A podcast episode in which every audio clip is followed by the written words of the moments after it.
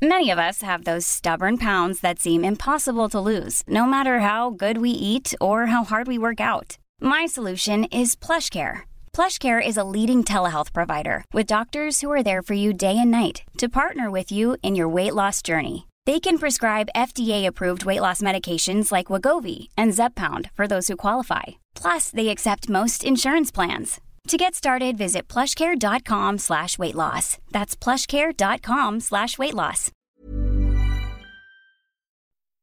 Un Bing, on respire. Un Bing, on souffle. Objectif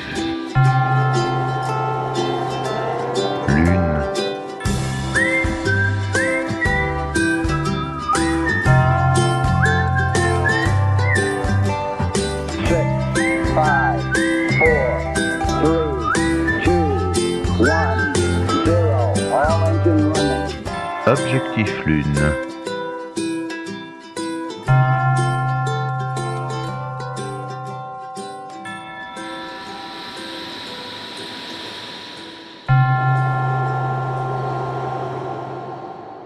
Lucille Paul Chevance, bonjour. Bonjour Monsieur Malone. Je voulais annoncer au début, je veux faire huit épisodes.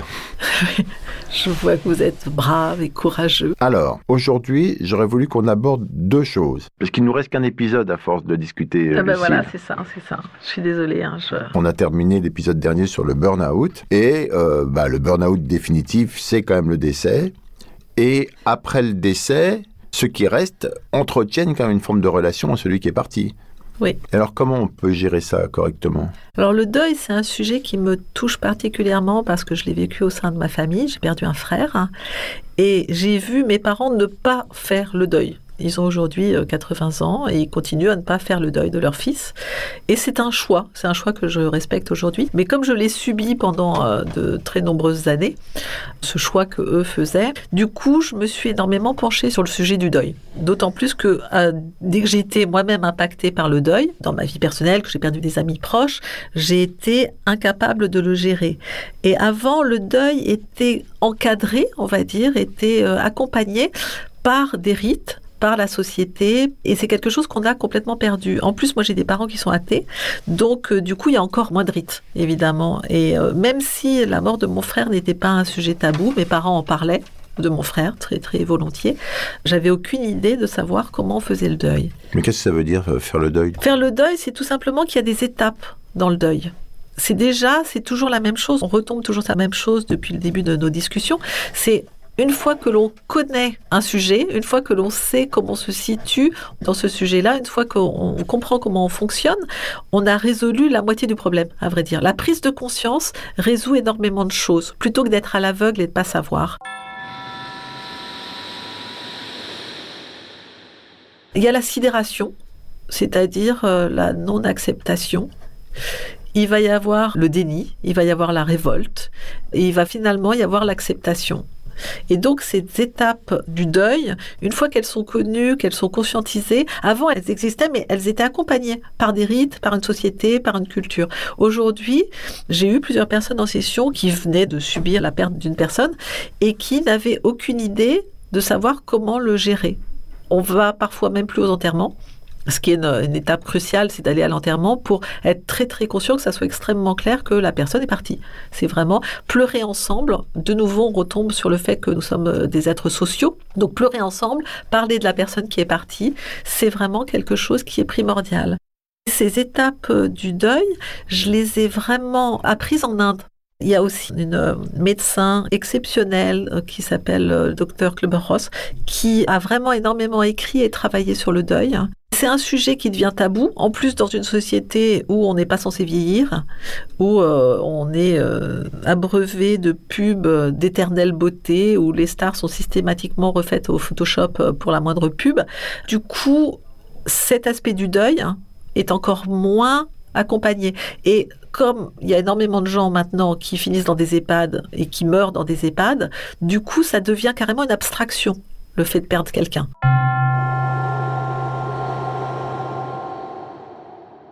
Quand vous parlez des étapes du deuil, c'est pour les gens qui souffrent de ça, ça qu'il y a des gens... euh, Tout le monde va souffrir du deuil. Si on a perdu quelqu'un de proche, on est dans une étape du deuil, de manque. Alors ça peut être justement l'étape de sidération, l'étape de déni. Il y a aussi l'étape de marchandage. Le marchandage, c'est vraiment quelque chose d'assez rationnel où on est en négociation avec la vie. Quand on a perdu quelqu'un particulièrement brutalement, c'est et si j'avais appelé plus tôt, et si j'avais fait ça, ce qui sert absolument à rien vu que la personne est déjà partie. Mais on peut avoir cette étape-là qui s'appelle le marchandage, donc dans le deuil. Et donc, euh, le fait de savoir, de- d'être en conscience de toutes ces étapes-là, on peut soi-même accompagner son deuil. Et j'ai entendu dernièrement quelqu'un qui disait Je maintiens la douleur d'avoir perdu mon père parce que c'est une preuve d'amour. Mon approche consiste à dire qu'on peut très bien accepter de garder l'amour de l'autre en laissant partir la souffrance. Souffrir parce que quelqu'un est parti n'est pas forcément pour moi une preuve d'amour. Et c'est quelque chose qui est communément admis. C'est-à-dire que si on souffre énormément, c'est une vraie, vraie preuve d'amour. Une preuve d'amour, c'est se souvenir de tous les moments qu'on a passés avec l'autre, c'est aller relire un livre que la personne nous avait passé. En Inde, j'ai eu l'occasion de participer à la crémation de la maman d'une amie, et là, ça se fait dans le jardin, le corps euh, est présent.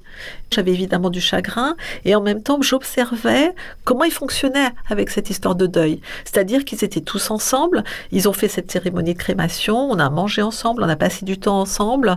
Une semaine plus tard, ils refaisaient une cérémonie qui est l'occasion de nouveau d'aller parler de la personne que l'on a perdue, de partager. Et ces rites-là, ils ont été mis en place pour qu'on reste dans une idée de communauté de l'être humain et d'accompagner ce chagrin-là et d'être là les uns pour les autres. Et ceux qui souffrent moins, parce qu'ils étaient moins proches, ce qui était mon cas, moi j'étais très proche de cet ami, mais j'étais assez peu proche de sa maman, peuvent être un vrai soutien pour la personne qui est en souffrance. Je n'arrive toujours pas à comprendre ce que ça veut dire que faire son Faire deuil. son deuil, c'est faire tout le processus. C'est passer par la sidération, c'est passer par le marchandage, c'est passer par le déni, c'est passer par la colère, et, euh, et c'est pleurer beaucoup, et c'est accepter d'être triste. Et pas, moi j'ai rencontré des personnes qui, pour des raisons spirituelles, disaient mais l'autre, il est parti, il est dans un monde meilleur, étaient dans le déni complet de leurs émotions dans le déni du chagrin. En effet, l'autre est peut-être parti ailleurs, mais ça n'empêche que on, on va pas aller boire une tasse de thé demain et on va pas échanger et manger un truc ensemble.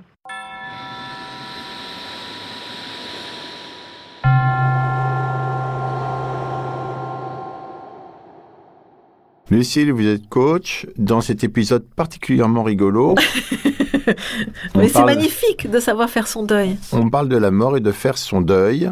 Oui. Vous nous avez expliqué la sidération, le déni, le marchandage, la révolte, l'acceptation. Comment euh, peut-on aider les gens qui nous écoutent à passer ces étapes? Qu'est-ce qu'ils peuvent faire pratiquement? La première chose, c'est vraiment d'être consciente du processus, savoir qu'on ne pourra pas compter, si en plus si on est athée, sur une religion, et même maintenant, la religion, ça va être, on va enterrer la personne, et puis après, on n'en parlera plus.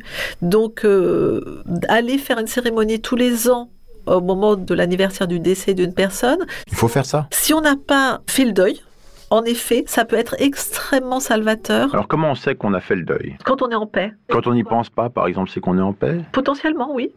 Non, c'est pour comprendre. Oui, oui, bien sûr. Les cérémonies, on peut les inventer. Ça peut être d'aller faire un petit panier avec des fleurs et puis de laisser partir euh, au, au fil de l'eau. C'est tout simple. Et de laisser partir en même temps les émotions de détresse ou de chagrin ou de colère ou de révolte hein, liées au, au décès de quelqu'un que l'on a aimé. Donc, soit on en parle, soit on met des paniers de fleurs sur l'eau, façon Moïse, et on les laisse partir, et voilà, et là, on a fait son deuil. Le panier de fleurs, c'est comme on a envie, mais on peut très bien aller manger quelque chose qu'on avait l'habitude de manger avec cette personne-là. Ça revient à faire revivre des moments qu'on a eus avec cette personne Exactement. Ça aide à revisiter émotionnellement la relation, c'est-à-dire euh, ça aide à, à revivre et à laisser s'exprimer les émotions. Mais ça peut rendre encore plus triste. Pas du tout, parce que les émotions, une fois qu'elles sont vécues, à part si on a décidé de tourner en, en boucle dedans, à partir du moment où les émotions sont vécues et entendues, il y a un moment où ça s'apaise. Le fait de savoir où on en est, c'est quelque chose d'aidant. C'est-à-dire que si on sait qu'on est dans l'étape du déni, eh ben, on ne va pas vivre du tout la même chose que si on sait qu'on est dans l'étape de la colère et de la révolte. Et on peut très bien, si on est en colère et en révolte, plutôt que de le nier, on peut très bien aller euh, courir dans les bois, euh, faire un match de boxe, aller s'entraîner sur un punching ball pendant une heure pour aller exprimer et ressortir la colère, plutôt que de la subir, en fin de compte. Mais de passer en conscience des émotions, c'est vraiment quelque chose qui permet de résoudre énormément de choses. Il faut bien savoir qu'on a à peu près 90% d'inconscient et 10% de conscient. Alors on a 90% d'inconscient, 10% de conscient. Il y a 90% des choses qui passent euh, par le corps et pas par les mots. Donc 90, c'est un peu le... C'est un peu le mot-clé. Moralité, si on veut synthétiser, les trois quarts du temps, on ne sait pas ce qu'on fait, on ne sait pas pourquoi on le fait, on ne sait pas ce qu'on veut, et on ne sait pas pourquoi on le veut. C'est pas aidant quand même. Hmm.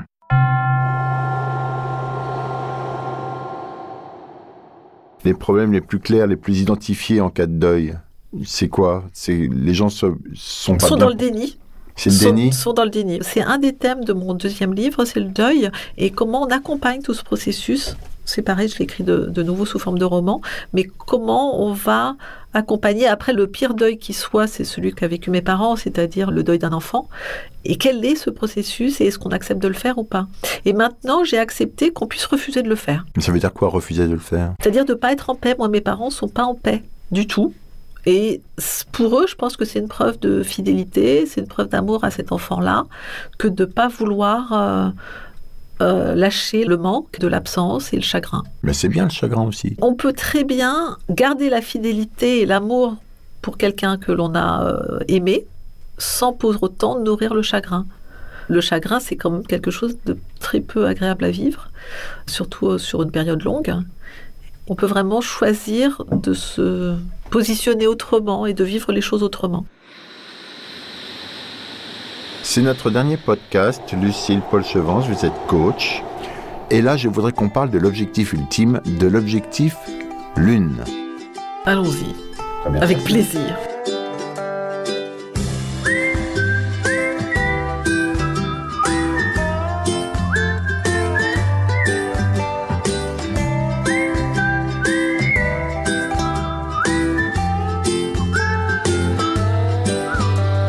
Quel est cet objectif? Quel est l'objectif ultime pour un individu?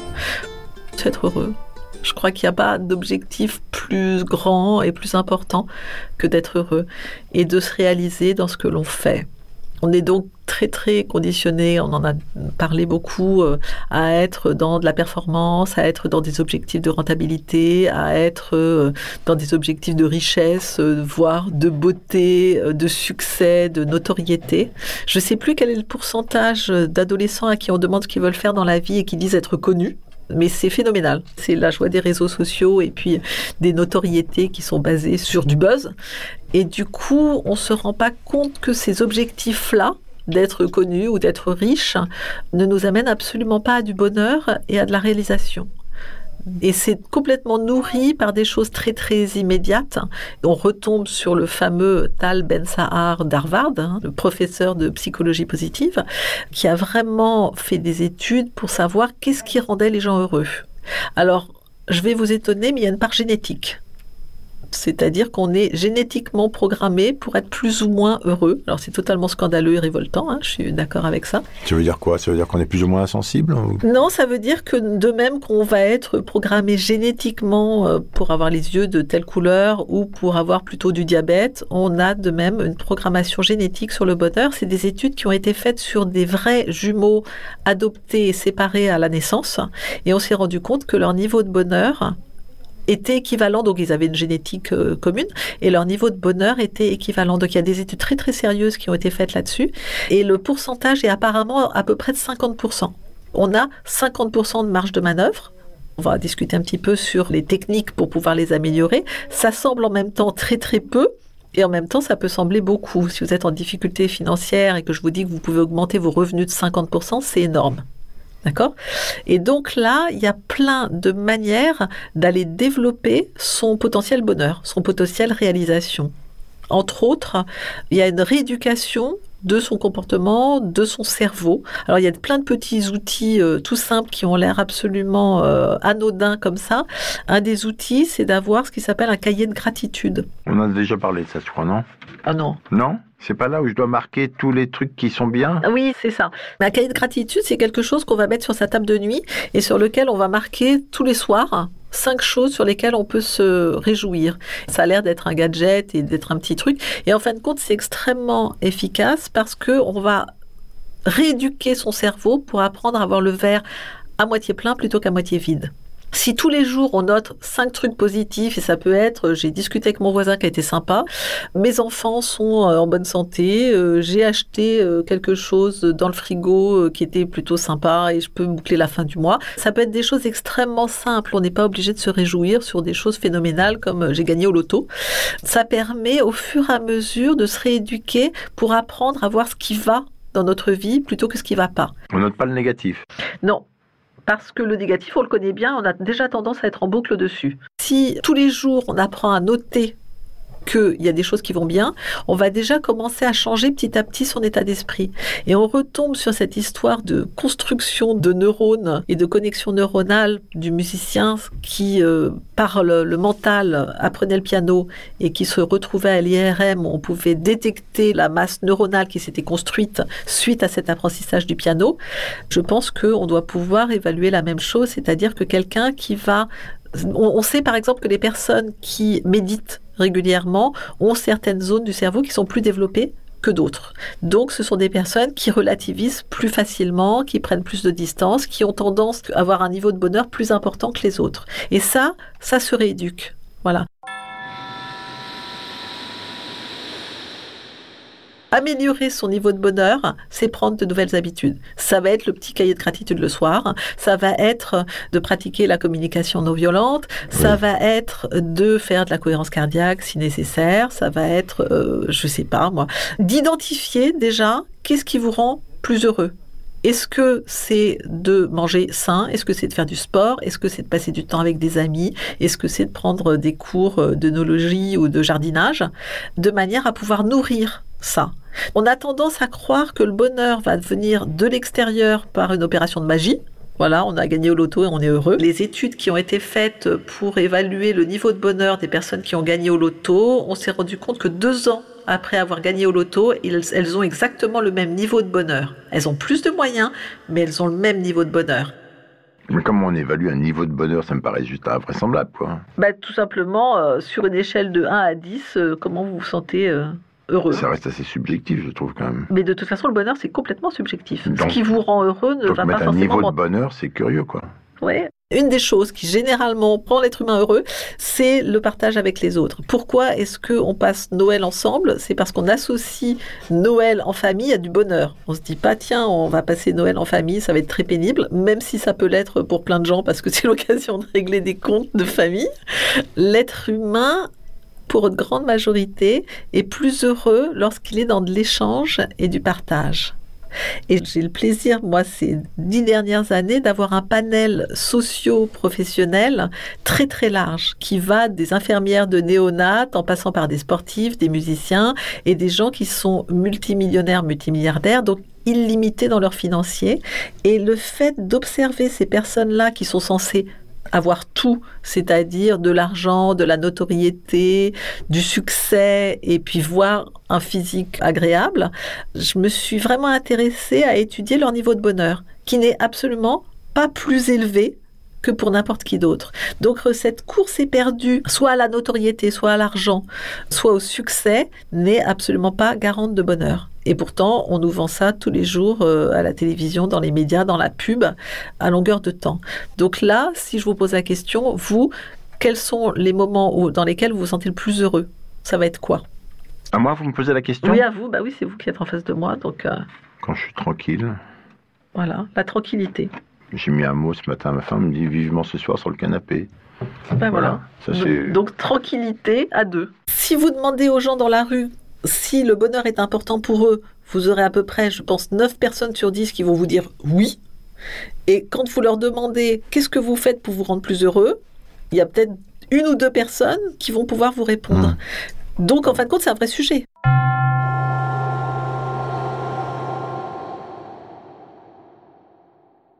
On n'est jamais autant heureux que quand on partage et qu'on est en relation empathique avec l'autre.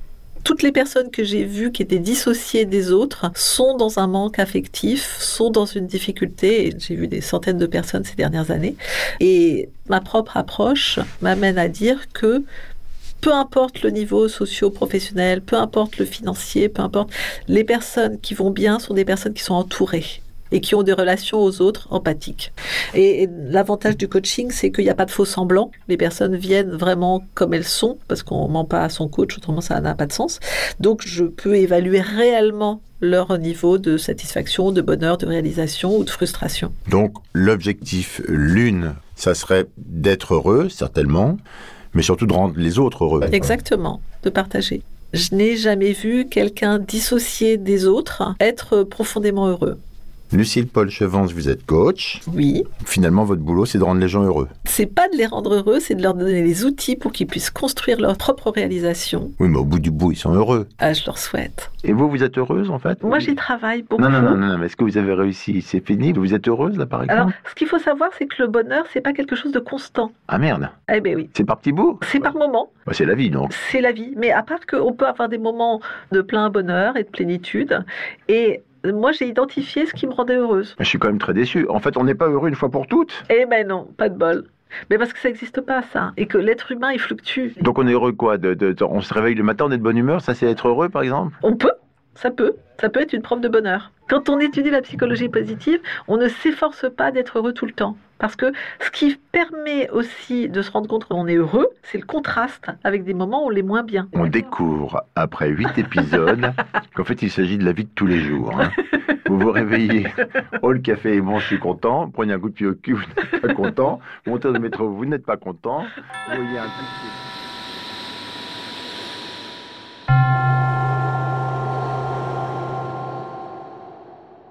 Notre bonheur dépend du partage avec l'autre et de l'association avec l'autre, car c'est comme ça que nous avons survécu jusqu'à aujourd'hui, Lucille. Mais vous voyez que vous avez tout compris. Ben oui, bien sûr, je comprends tout. Vous êtes très très intelligent. Ah, c'est complètement dingue. C'est extraordinaire. Ça me rend tellement heureux ce que vous me dites. Lucille, merci. Je vous remercie, monsieur Malone.